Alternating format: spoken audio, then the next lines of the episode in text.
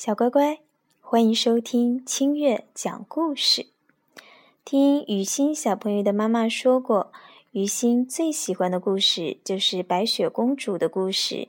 今天清月就把这个故事送给雨欣小朋友。白雪公主。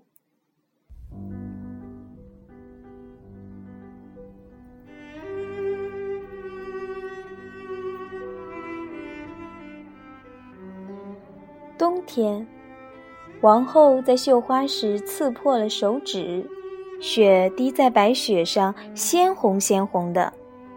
王后想，自己如果生个女儿，皮肤像雪那么白，嘴唇像雪那样红，那该多好啊！不久，她果然生了一个漂亮女儿，长得和她盼望的一模一样，因此起名叫做白雪。公主不久，王后去世了。第二年，国王又娶了一个新的王后。这个王后长得非常漂亮，但很骄傲自负，嫉妒心极强。只要听说有人比她漂亮，她就无法忍受。她有一块魔镜，她经常走到镜子面前，问道：“魔镜，魔镜，告诉我实话。”谁是世界上最美丽的女人？镜子回答道：“是你，王后，你是全世界最美丽的女人。”听到这样的答复，她就会满心欢喜，因为她知道魔镜只说实话。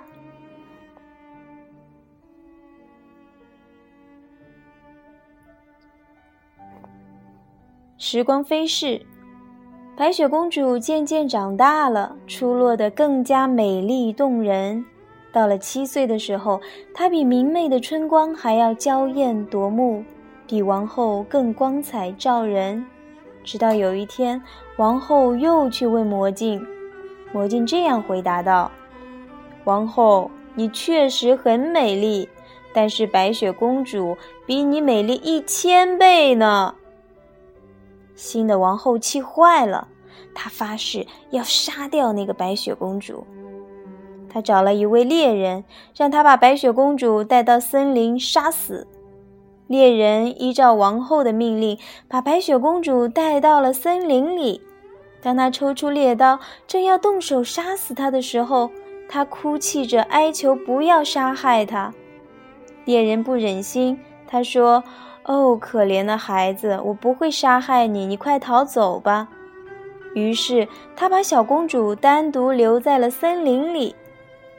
天快黑了，白雪公主来到一座小木屋前，就走了进去。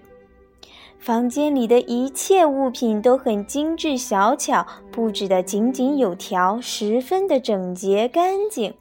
一张小桌子上铺着白布，上面摆放着七个小盘子，每个盘子里都装有一块面包和一些蔬果。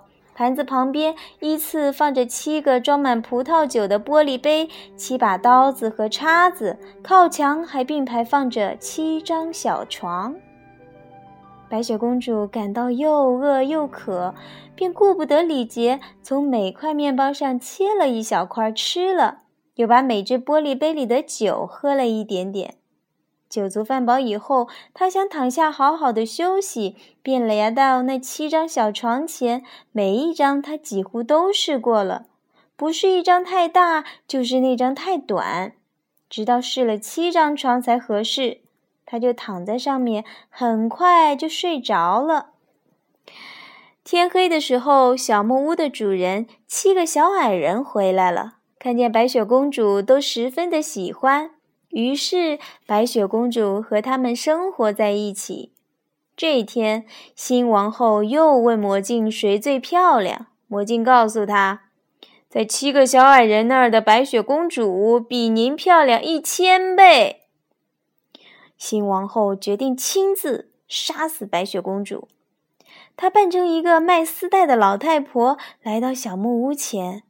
在把丝带卖给白雪公主的时候，用丝带勒住白雪公主的脖子，白雪公主透不过气来，昏死在地。晚上，七个小矮人回来了，他们看到美丽可爱的白雪公主躺在地上一动不动，就像死了一样。他们的心马上揪紧了，急忙上前将她抬了起来。发现她被一根丝带勒得很紧，便马上剪断了丝带。不久，白雪公主开始呼吸，慢慢的活了过来。听她讲完事情经过后，七个小矮人说。那个卖杂货的老婆婆不是别人，肯定就是王后。记住，当你单独一个人在家的时候，千万不能给任何人进来。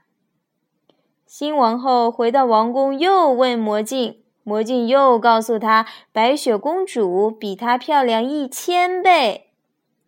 王后觉得浑身血气翻涌。于是，她用她所懂得的巫术制作了一把有剧毒的梳子，然后又乔装打扮成一个老婆婆，带上那把有毒的梳子，翻山越岭，来到七个小矮人的房门前，边敲门边喊：“卖好东西！”屋里的白雪公主听到了叫卖声，走到门前，对他说：“我不敢让任何陌生人进屋。”王后连忙说：“你只要看看我这把漂亮的梳子就行了。”说完，便把那把有毒的梳子递了进去。白雪公主顺手接过梳子，的确做工精致，让人爱不释手。他想在头上试着梳一梳，但梳子刚刚碰到他的头，梳子上的毒性便发作了。他倒在地上，失去了知觉。王后冷笑着说：“这下你总不能再起死回生了吧？”说完就走了。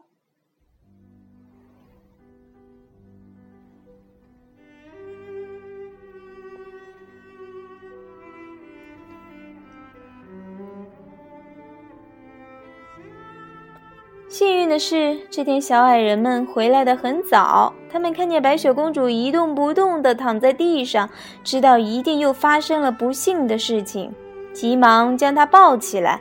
很快就发现了那把有毒的梳子，连忙把它拔了出来。